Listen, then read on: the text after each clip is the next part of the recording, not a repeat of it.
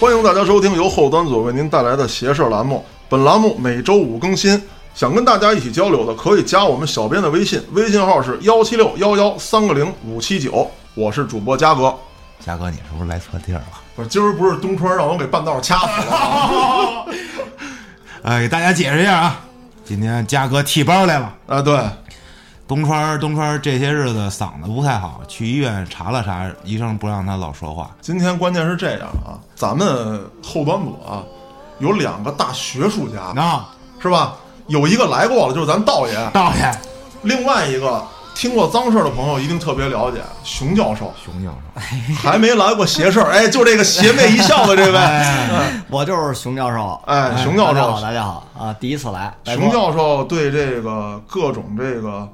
传说呀、历史啊、民俗文化，那就是造诣相当深。谈不上，谈不上。熊教授太谦虚。熊教授不光这方面了解，嗯，他自己从事这个行业也比较邪性。啊，对对对对，见过点儿，见过点儿那个，就是邪邪了吧唧的事儿。你看、啊，哎嗯因为他这行业全世界各地他得跑。嗯啊，咱们这样吧，咱们先聊一聊这个比较轻松的话题吧，啊咱们不聊慢慢一些带入对对对对对慢，慢带入是吧？上回我看大家对这个道爷聊的神话这块儿还是特感兴趣。到到底都聊什么了？是吧？其实道爷啊，我觉得他也没说什么，就讲了一遍历史课。我觉得是道爷有有道爷在前，我难以把情向背啊！你道爷这么大学问，熊熊哥，你干他呀！你得灭他，对不啊对呀我我站你这边儿，真的。 那道爷都打不过呀。有我呢有那没问题了。你要大哥说，哎，你要，哎呀，你要说大哥听知识这事儿我不行，你要说动手，那 那道爷可能小鸡子八了。极 拳，对对对，我道爷给崩你死道他爷，给你念咒，哎呀呀呀呀呀！诅咒我。 我对，给你画符，对，那不行，那道爷回去给我扎一草人儿，我可能就我说最近老腰疼，这是邪道啊！这是。嗯，妖道。那说说吧，熊哥，啊哎你对于这个咱们本土的这个神话故事，或者是一些有意思的这些比较邪性的历史，有嗯什么？呃，其实叫我来，我压力挺大，嗯因为这个还是刚才那话，咱不开玩笑说，道爷在前头呢，你知道吧？道爷这个，但是呢，就是也不妨碍我呢，就是他就是谦虚一下嘛，就 对是对对装个逼似的这意思嘛，啊啊，非得给我架火上烤， 是吧？然后呢，这个东西，因为咱们咱们国家呀，嗯这些这个东西啊，好多都是来来源于神话传说，比如说是大家要知道的，什么盘古开天，啊，呃女娲造人对啊，精卫填精卫海，填海啊，就是这就是咱们有本书嘛，嗯就是《山海经》，嗯就是那会儿的咱们的那个，就是说是思想不发达，无有些事情无法解决的事情，嗯只能是编入这种神话传说，嗯然后以神的这种或者以这个未知领域的就这个东西，让大家就是说，哦，原来是这样，原来我、我我上辈子就是那样，原来嗯天上真有这些东西，哦嗯是这样，就是《山海经》，大家如果有意思可以翻翻，都好多，比如说那个前两天那个那个咱有一电视剧，那不是电影儿。叫《魔童魔童转世》吧？啊哪吒哪哦哪吒哪吒闹海就在山里，《山海经》就有，《山哦，海经》就有。说到《山海经》啊，我看现在好多解释的就是《山海经》记录的那些妖怪，嗯，其实就是咱们现实世界里有的这些奇怪的动物。呃，其实就是说，我个人因为我也看过，因为在在《山海经》那本书我太厚，是吧啊先秦哦好几本呢好对家伙先秦古典、绝世妖牙，咱咱我看我看着我也我也不行，是吧我就看画主要是对，我也主要看画。呃 咱咱们是一类人，咱们是画家嘛，啊对对对都是中央对美院毕业的吧，都是。啊，知道没错，嗯呃那个《山海经》呢，有好多的那个这个故事啊，像刚才这个旭也说的，确实是那样。比如说，就是说你，比如说咱最简单一例子，咱们中国是什么呀？咱们炎黄子孙是什嗯么传人啊？龙龙的的传哎传人，龙的传人，这个就是其实就是说，在这个《山海经》里头，就是有过这种这种记载。其实更多的，你看到没有？刚道爷总结的，就是好多都是解决的这种当时世界嗯社会无法解决的东西，都归结于这种神话故事了， 嗯对吧？包括到后来。后来有一些就是这个造反啊，这这那会儿那个叫叫什么来了？叫名不正则言不言顺，言不哎顺，对啊对言不顺则事不成，哎你出师有名。那么当时的这个好多人就是说，因为什么呢？就是中国这么多年了，嗯两千年的这两千多年的这种这个中央集权，嗯就是天子是上天派来统治你的，啊，对，对吧？那你怎么干他呀？你没法干他呀。嗯那你得有个师出有名，什么叫神让你干他，你干他你就对他。对，因为他是天子。对，天子啊，老天让你这么干，嗯你才能干的。就是好多，就是说，你看那后来这好多这种，都有这种就是呃相似的地方呃，比如说我就知道一个啊，啊。斩蛇起义，汉高祖，刘哎，邦，对对邦对，那个邦哥，啊，邦邦哥，邦啊哥 邦哥对 吧啊？汉高祖那芒砀山啊斩白蛇起义，对对对，吧？然后人就是说这，然后这他们带着这个囚犯，嗯，他当时是泗水亭亭长嘛，啊对，泗水亭亭长，小亭长，说翻译成现在就是那个泗水县的公那安个局某局某长吧啊，没这么高官，嗯，没这么他不他不在 编，不哦在不在编，就是翻译成现在话就是泗水县某街道办事处主任，村干部，村干部哦是吧？村干部，然后那个有权拆迁什么的有权，啊， 带着这个，因为当时那个要修这个长城啊，嗯带着一帮人，就是当时抓的民夫，嗯服徭役的民夫，然后去这个塞北长城帮助这个修长城去，那太苦了限期多少天到，啊，就是你晚一天你就是死，对吧？嗯你凑不凑不过那么多人，你也是死。正好赶上走到这个芒砀芒砀山这一块儿，嗯那具体这芒砀山在哪儿？据科学考证是在中国河南境内，啊，河南境内，但我也不知道啊。到这儿了，下大雨，大雨淅沥沥下，会天大雨，对，会天大雨，呃，古嗯文中这么写的，对，后然后那个就是用现在的话就是塌方了，嗯塌方了，那就是说走不了了。那一看一算日期，不行了，啊，这怎么办呀？这帮民夫啊，也也也不敢，也怂，没准主意没准主意。这最最大的官儿就是不在编的邦哥嘛，啊，对吧？那邦哥，邦哥一看怎么弄啊？突然间，可能这就是一科学现象，啊，科学现象，叭叭叭，一下雨打雷啊，嗯一打雷，这个山就开了。这山一开，出一什么动物啊？嗯，一条白蛇。青城山下， 啊白素贞，不是那个那个那个许仙许仙啊， 白娘子虽然白蛇张牙舞爪要吃那帮人啊这个血盆大口一开，那怎么办啊？你去也是死，你不去也是死。啊，我知道那文当时这么写的，今虽死乎死，举大义亦死，哎，对是吧就反了吧？那就对对对，哎把这个这个这个邦哥电火灵儿往上一窜， 啊拿着宝剑就把这蛇的七寸给砍下来了。嗯人一看，我操，这种怪物你能砍下来？人啊家就跟他说：“你去也是死，不去也是死，反了吧。”嗯哎，这么着就拉大旗反秦，啊奠定了汉朝四百年天下。啊，就是这么着，你说这没这蛇，你说这个邦哥能有这么大魅力砍吗？砍树， 吴刚、岳公让，对，当时那种状态之下啊，肯定是这些民夫一看啊，这天选之人啊，对，对，是吧？对天有异象，天选之人，咱得跟着他干了，咱就得对，啊对，对，对，对，这是一个。你看还有是什么呢？就是那个明朝起兵的时候，重八，啊，对，重八，啊猪俩八，啊 也不知道他是他妈的叫猪，为什么叫重八呀？是八月八号出生的呀，还是他是第十六个孩子呀？也啊不知道，反正他叫朱重八，朱元璋嘛。后来的，嗯后来也是通黄河，啊然后民不聊生，嗯让这个这这元顺帝这托完帖母也实行暴政，嗯，怎么办呀？挖着挖着挖着挖着，挖掘机啊，是吧？蓝蓝翔翔了啊，挖着挖着挖着，挖出一个石人。这石人还跟咱们不一样，就是咱们有有的去过这个西安，看嗯过兵马俑的这这石人都是就是这个金盔铠甲，啊然后两声瞳孔啊对那石人就一个眼睛，就长中间儿，就长、哦就长中间儿，身上有一句话叫“石人一只眼，挑动黄河天下反”。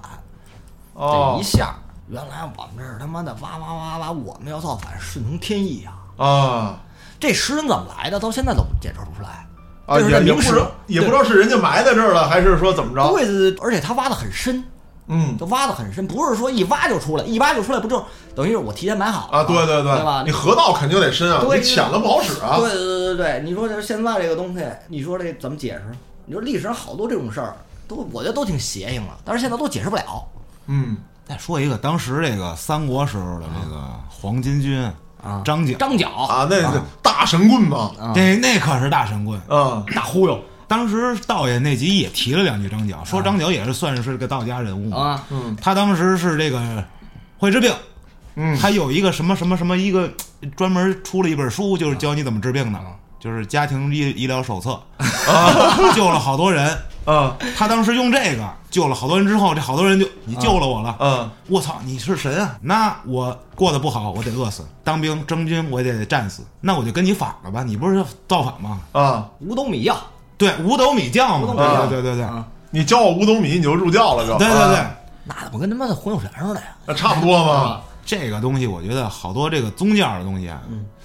你可以说拿它来叫顺承天意。你不是天嗯吗？那我就拿教去压你呗，啊，对对，对对这也有一部分。包括后来这太平天国对啊，也是红匪是吧？嗯法逆，这个熊哥说说呗。我觉得就是说他考秀才，嗯，洪秀全全国考秀才，嗯，全哥，对，全国考考老考考不上，他没考上，证明什么了吗？嗯，证明当时大清不腐败，啊，就科举制度还是很严那的，很严啊格。他那，但是呢，就是他在广州八级病了，嗯病了以后呢，就是那个梦里人，啊黑袍、白的长发、白胡子、龙唇剑，啊你是我二儿子，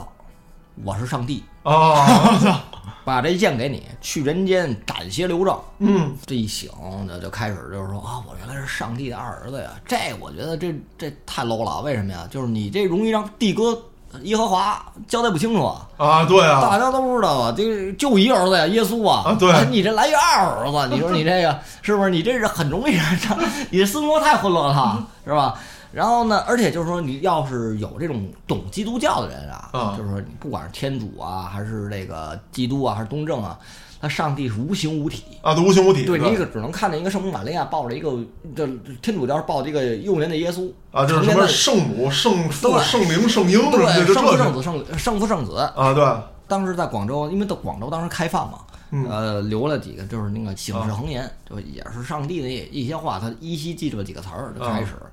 开始广州那地方，你想想，他开始传教，对，广州那那地方什么人没见过，人真正传教士都有，啊，对那就干不干混不下去了呀，之后回到广西金田村，啊，就忽悠一帮人。这帮人呢，就是就有了后王，呃，后来那几个人啊，什么的，一王石达开，东王杨秀清，北王啊石，不、那个北王韦昌辉，西王乔朝贵，南王冯云山，这记性，你知道吗？这几个人就东南西北，然后打下金钱村了，打下永安县，所以说历史上叫永安永安建制，啊，这叫永安建制，然后开始这这么着，所以它的起源也是跟那个宗教，但是它是属于邪教了嘛，啊，对也邪教了嘛，对，他是借着天主这个名义的嘛，它都不是天主教，它当时对你也不知道是什么教啊，反正就是就是说啊，对，就我是是上帝儿他那子会儿那会儿差占了南京，然后那梵蒂冈天主大那个书记大主教高兴的呀，我啊说要是太平天国成功了，这世界多了多少亿基督徒啊我的功绩这是。对呀你一对对对打我的对名字去吧。然后派了一个主教过来，深入太平天国腹地，就看人做礼拜嘛，啊，然后还给讲呢，哎，你知道吗？知道吗？你知道我知道什么呀？I don't know。一哄小泉，他是上帝的二儿子，他妈哟，这我是天嫂，你是天兄，哦人家一听这就不高兴了，你是胡来了吗胡来了，你们咱人种都不一样，对啊你对这净跟我你是胡说。你是改变人教义了嘛？啊，对对对对对对，所以他这也挺也挺神，也挺邪，怎么就梦着一上帝呀、那是上帝吗？那太太上老君吧？我 操，太上老君啊！那有有可能，哎呦我去啊嗯给你一火尖枪，嗯。啊，对，然后哎，给你一风火轮，哎 对，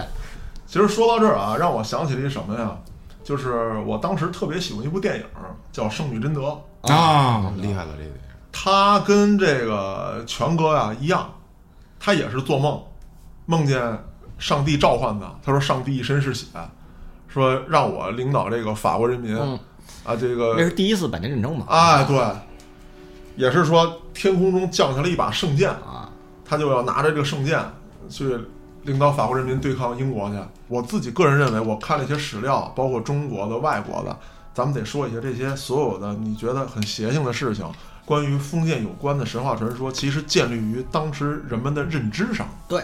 就环境决定他那个当时的认知，嗯对当时的认知。包括我举一个特别直观的例子，呃，现在大家可以去查这个查阅黑死病，你就在百度上搜黑死啊病黑死病，啊，这个东西是怎么来的？为什么能让这个欧洲减员将近百分之七十的人哇啊？当时这个蒙古这个骑兵啊，被称为上帝之鞭，啊不是另外那个鞭啊，啊！啊，啊上帝的马鞭。当时蒙古人干了个什么事儿啊？他当时围一座城，打不下来，蒙古人就要说跟我开兵见仗，咱们马走对头是吧？啊那没问题，兵的兵，将的将，那绝对谁也不是个儿，呃嗯，干死你！但攻城攻不下来，骑兵不好使了，对呀，怎么办呀？他把这死人啊，啊，那是世界上出现的第一款生化武器。哦，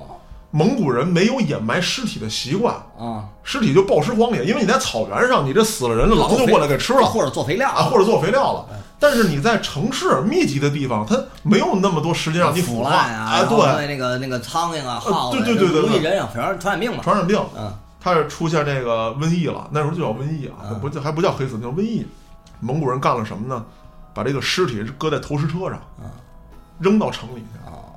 它其实是当时想起到一个恐吓的作用，哦，就是有自己士兵的尸体，也有对方的，因为他是瘟疫死的嘛，嗯，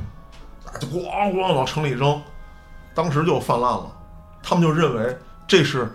东方来的，东方他说当时说东方啊，东方有一个就是恶魔之门哦，啊，是因为这个恶被魔之古尔门丹打开了，啊，对对，古尔丹喝下这个啊，这是啊哎，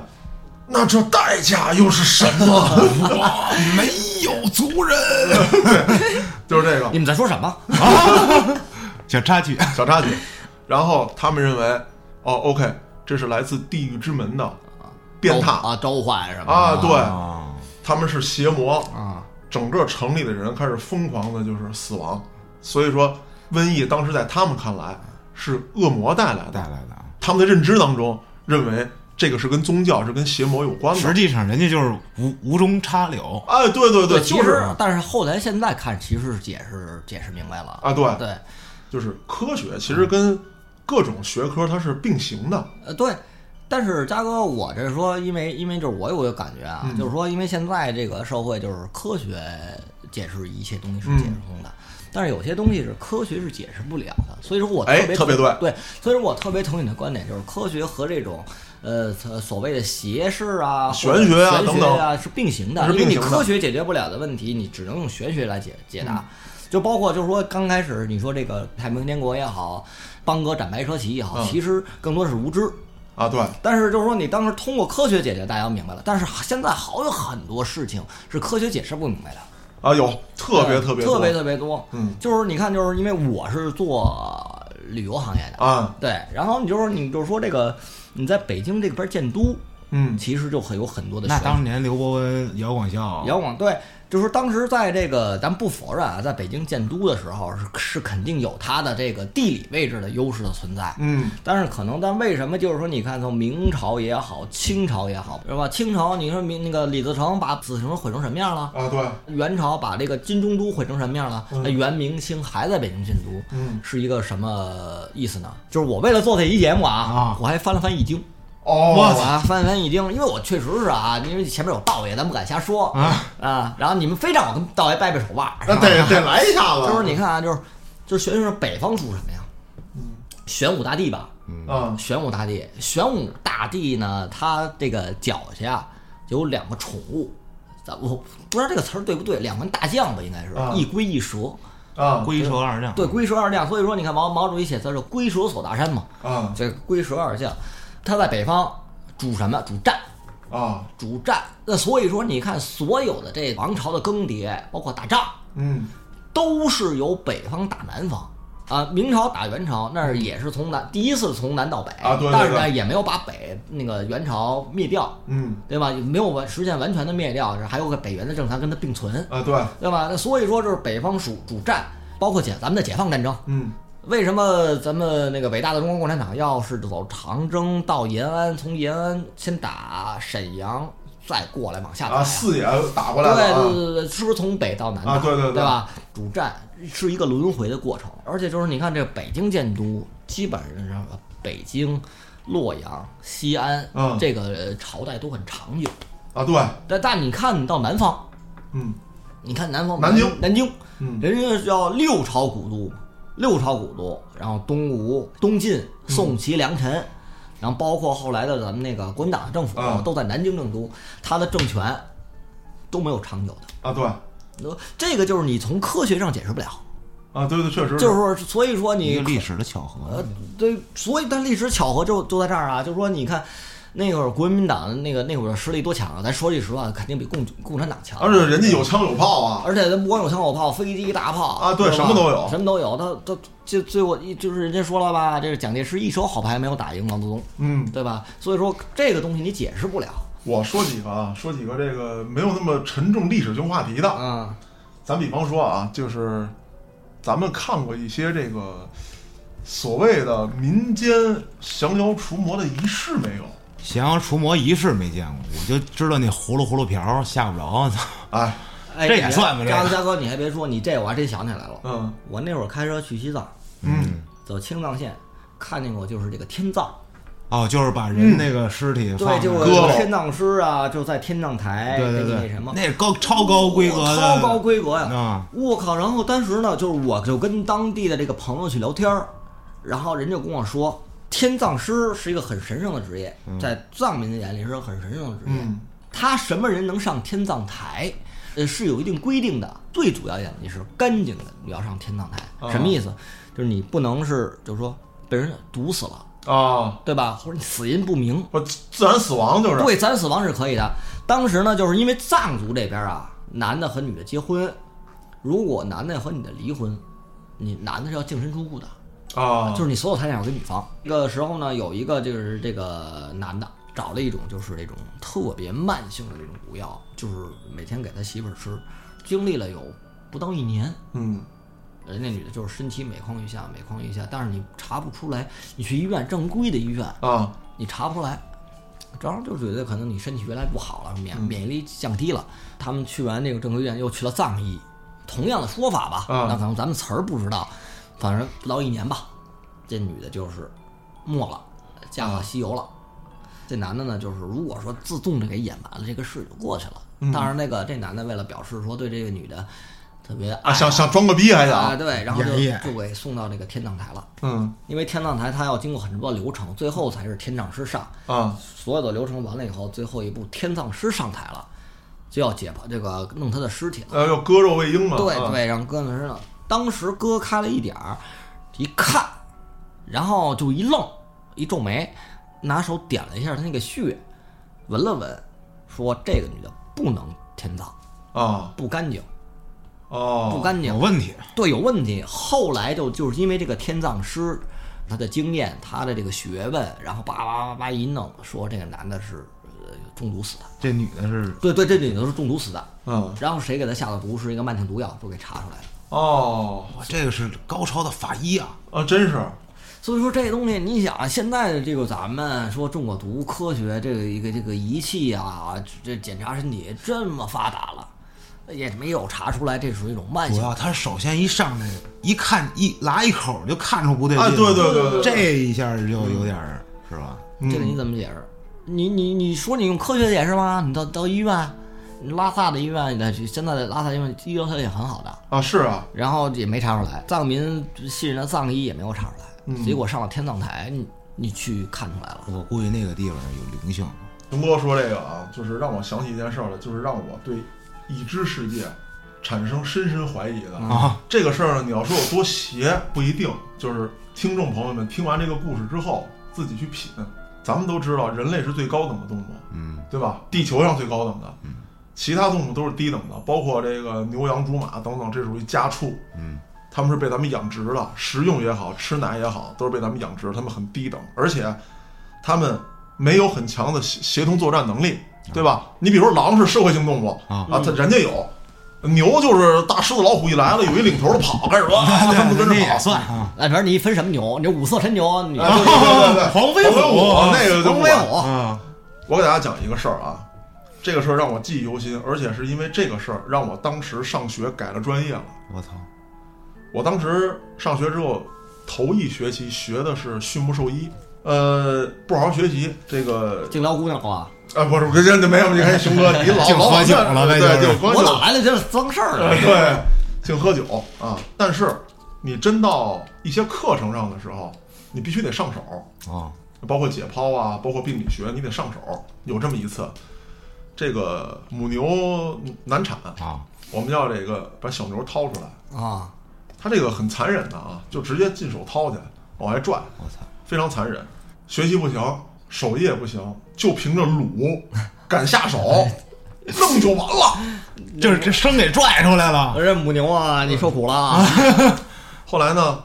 这小牛就死了，啊，就让我们掏出来就死胎了，哦，啊死了。就是就是胎死腹中还是掏出来就死了？这个是我操作的失误还是胎死腹中？这个这个这个不知道无从考证啊对你不好好学习吗？我啊也不知道学习无从考证。 然后呢，当时自己心里挺别扭，毕竟是个生命嘛。啊，对，我们平时说怎么踹牛两脚是怎么着，啊这个这个是你说虐待动物，这不心地不太善良。真让你拿刀捅他，你也不敢。对，你是这样，就是说，你如果说我们给自一直给自己一个借口啊，嗯说我们是为了科学、为了医学，我们去对它进行一些行为，这但就是师出有名。啊，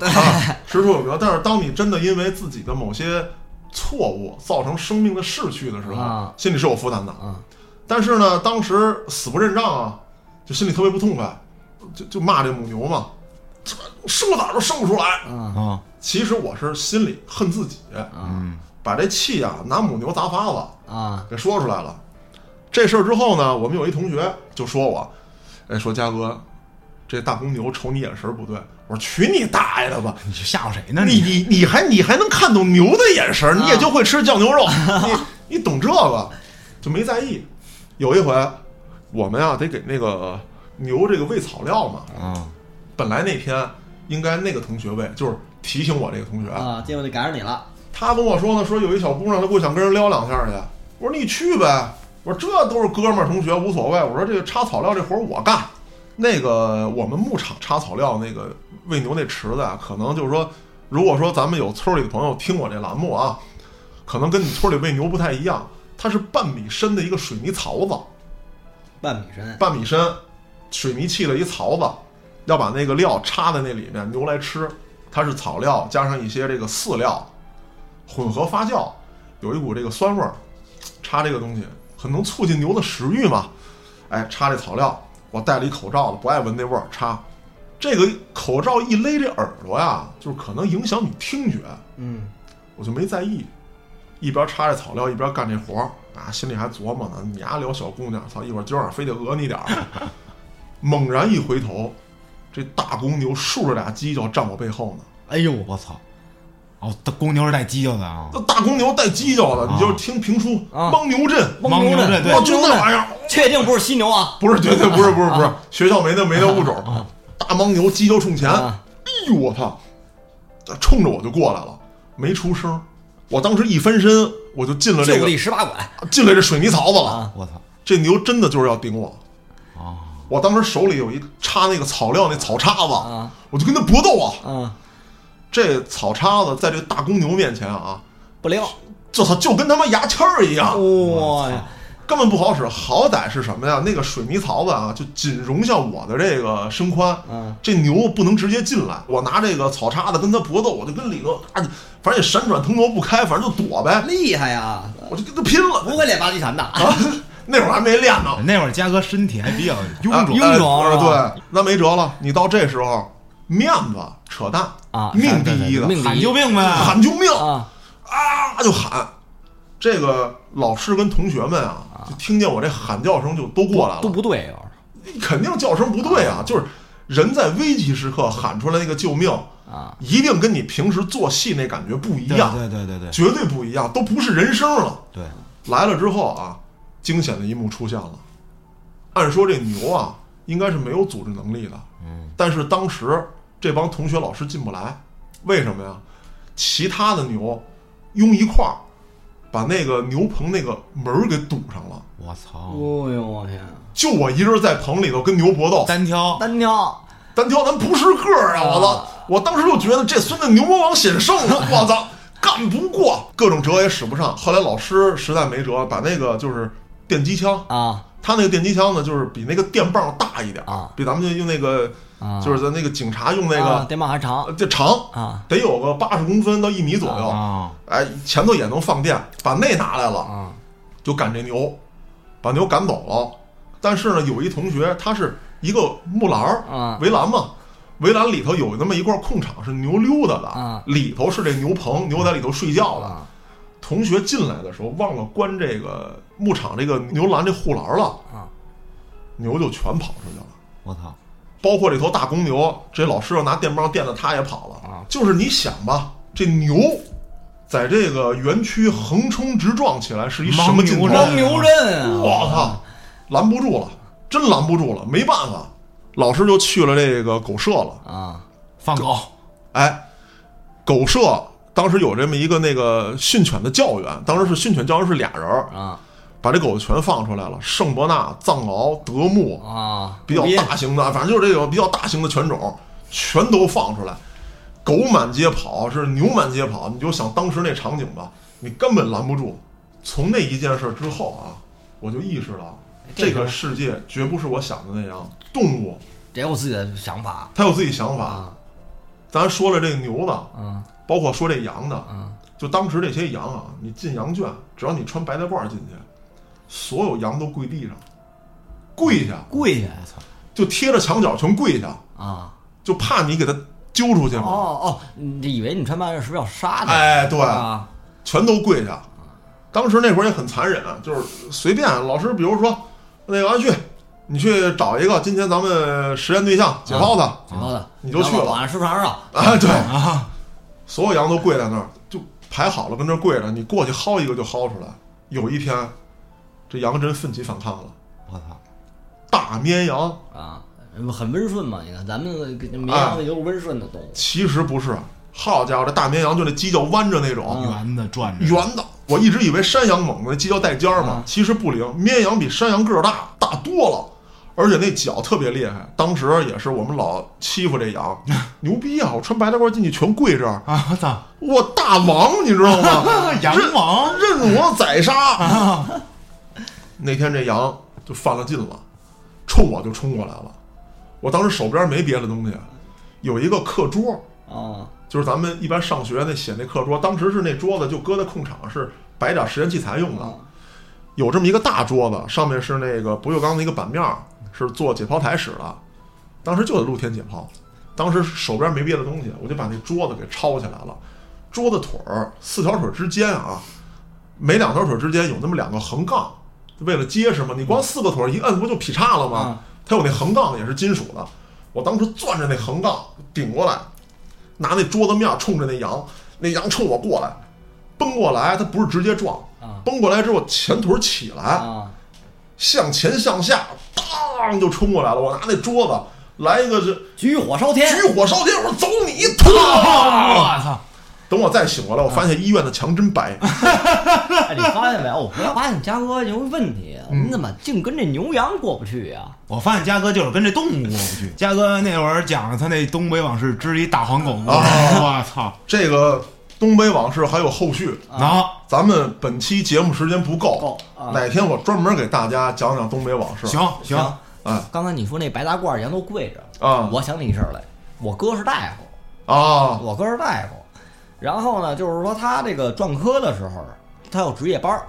他到哪个科室值夜班儿了不知道，反正就是说就睡在那个值班室了，啊就查完房什么都没什么事儿了，隐隐约约听着有人哭，我怎么了？他当时第一反应，估计是不是我的病人，我在值班的时候就出什么事儿了？啊我操！我起来，他为什么着急啊？他他妈的，他值班，他得写这个病理报告啊，啊，负责人嘛他写的老长了，他不能不想写那个。啊，叭一起来，我怎么回事？一看没人，他所有的病人全没事儿，嗯全没事儿。然后再回去睡觉，怎么哪儿哭了，幻听了，嗯然后又去睡，睡睡睡睡睡，这回没哭，感人乐。医院啊，感人乐，这他妈怎么回事儿？他就不高兴了啊！你你怎么了？这是吧？戏弄我对，没人，啊不敢睡了。当时他才毕业，也也挺怂的，啊也挺怂的。然后第二天问了一下他们那个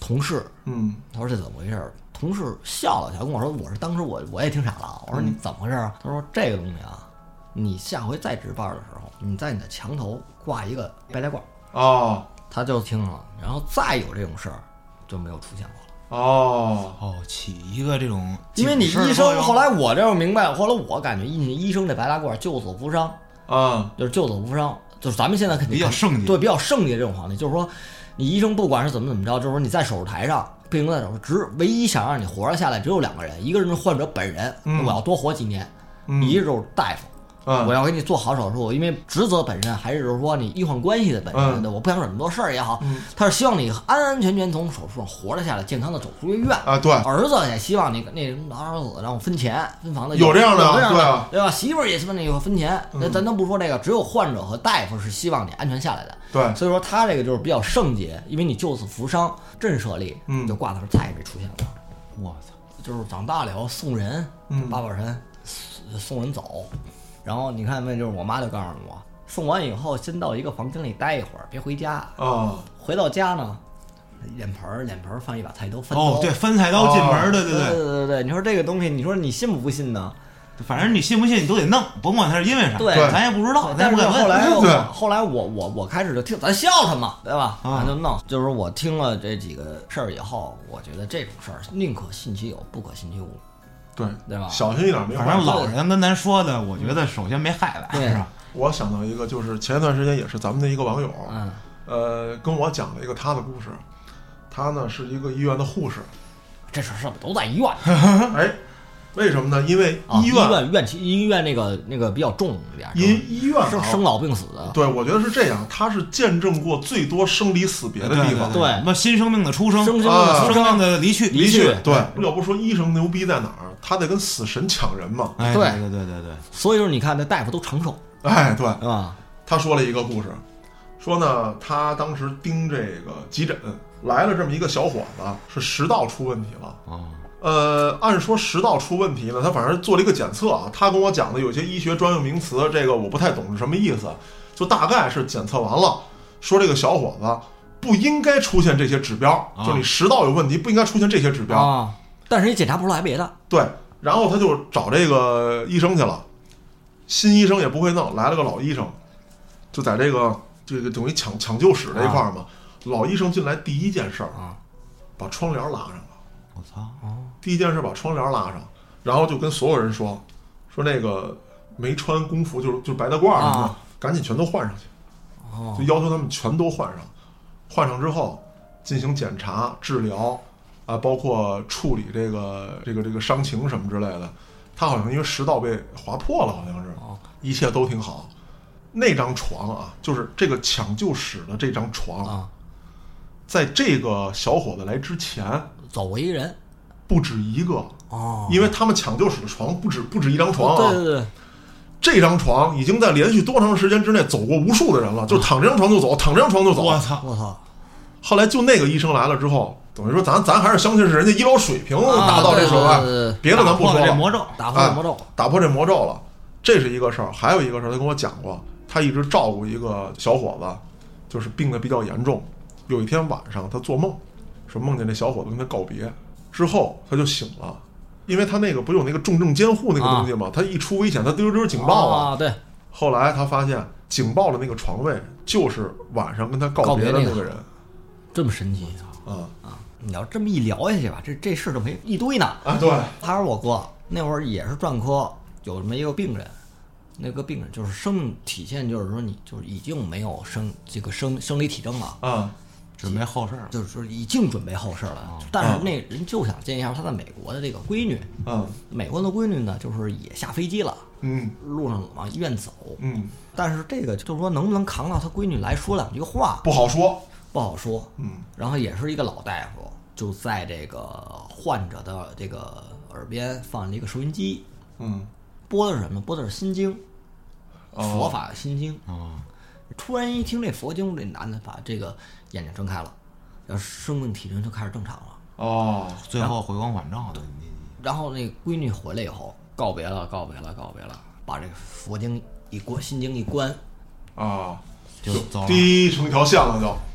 没有任何症状就走了。我操还是什么呀？佛法无边啊！啊，有可能，刚才其实聊了好多这个题外话，啊我觉得咱还得问熊哥一个主旨性问题。熊哥毕竟是搞旅游的，啊我不提别的吧，啊就最近网上疯传的比较多的，啊就是就泰国。啊！对，泰国这个地方特别神奇，特别神奇，就是说奇到什么程度？就是我的一个客人，嗯就是现在跟我还有联系呢，嗯就是他这个当时是去的时候是一个小女孩儿，嗯，然后呢，就是她什么都不懂，嗯就想去趟泰国。啊，就喜欢那地儿，你看看也不是选他地儿，没出过国，哦然后那个泰国便宜，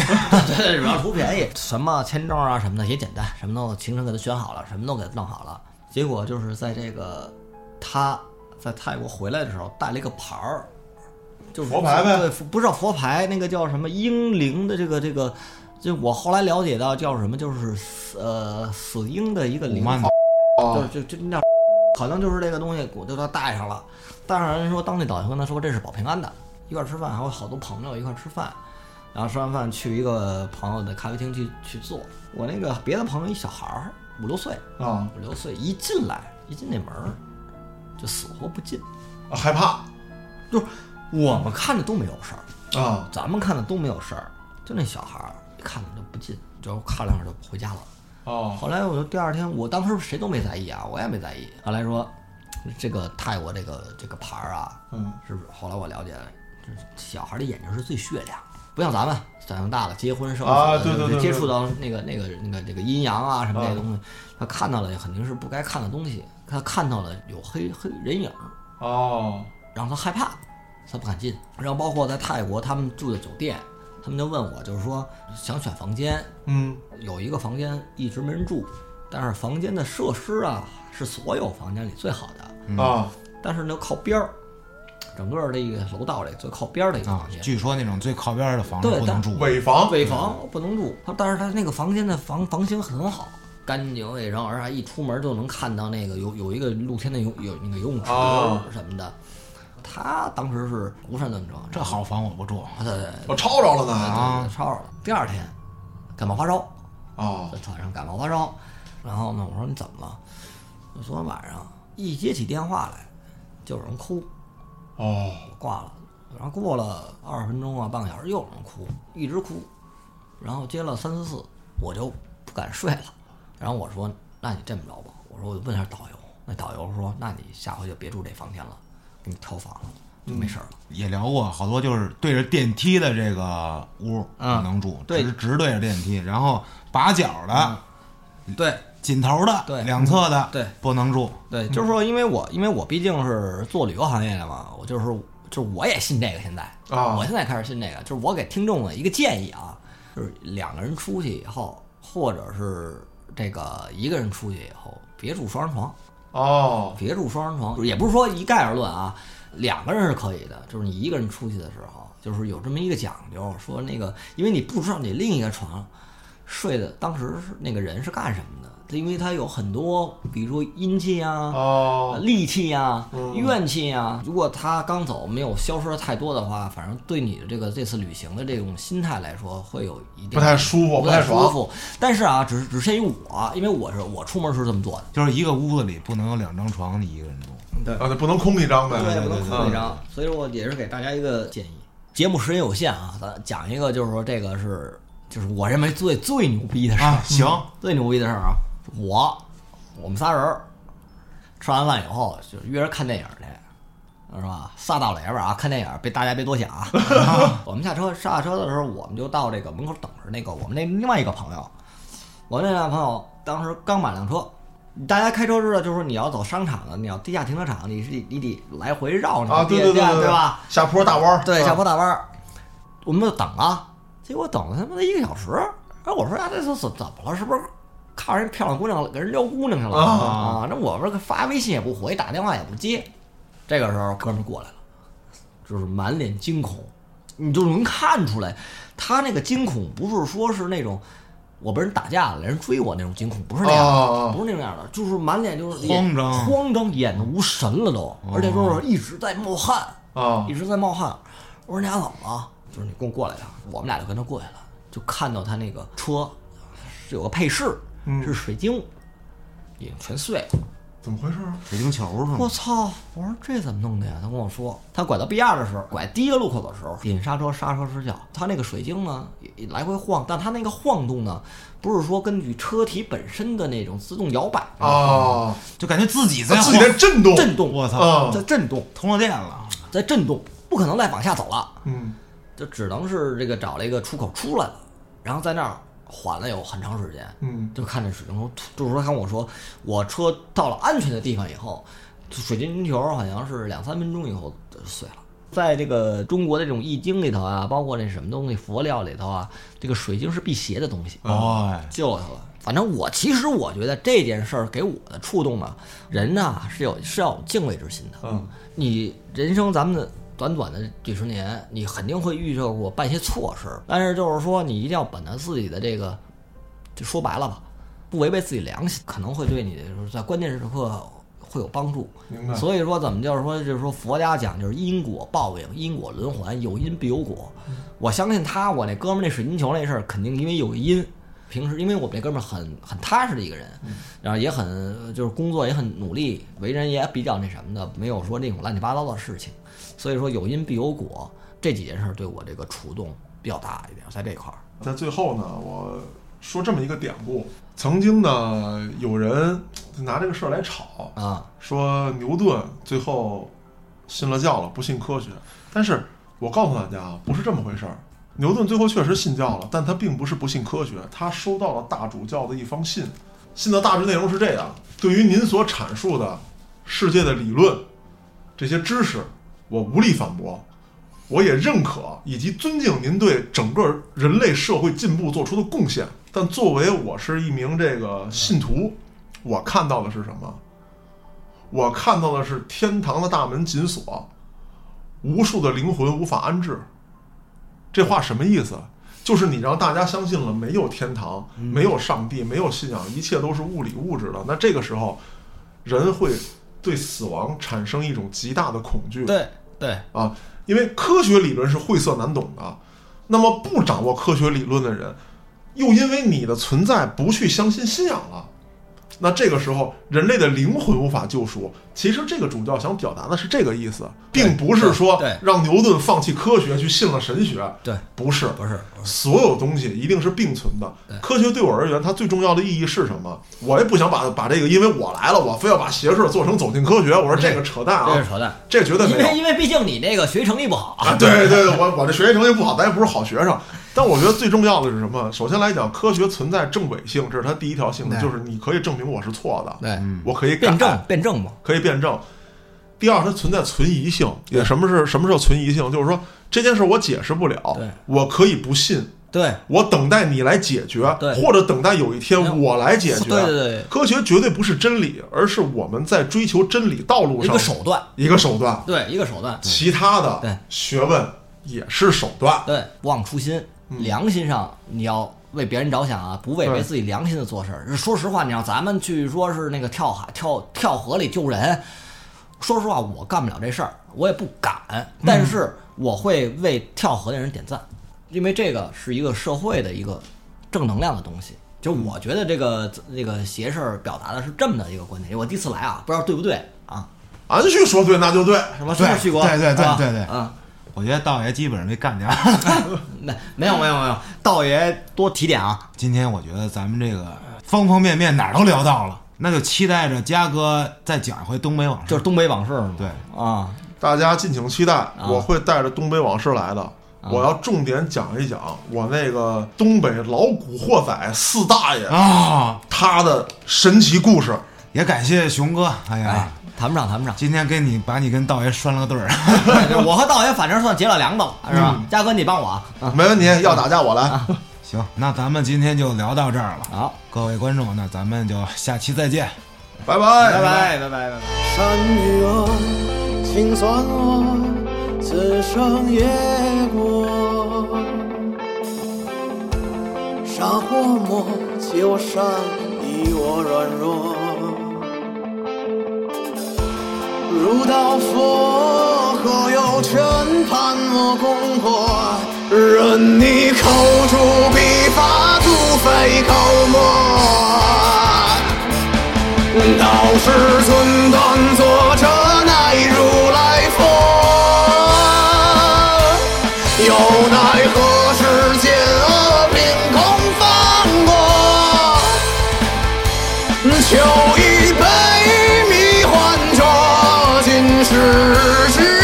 着，却告知成因我见识之恶。断魂曲，三顾茶，美人如花。岂有能拦去路人你惩罚？羞魂我却无语，何来之句？怎又能听你念妇人口舌？道是寸断，作者乃如来佛。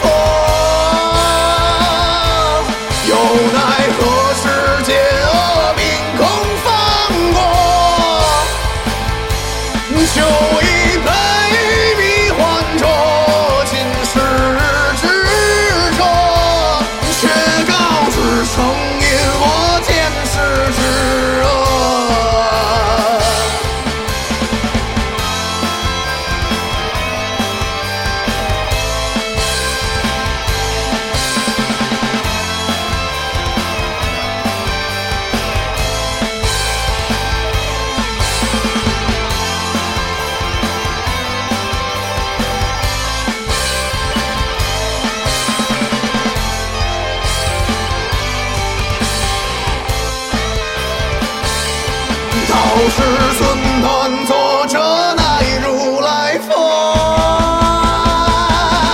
又奈何世间恶名空放过？笑一杯迷幻浊，今世执着，却告知成因我前世之恶，却告知成因我前世之恶，却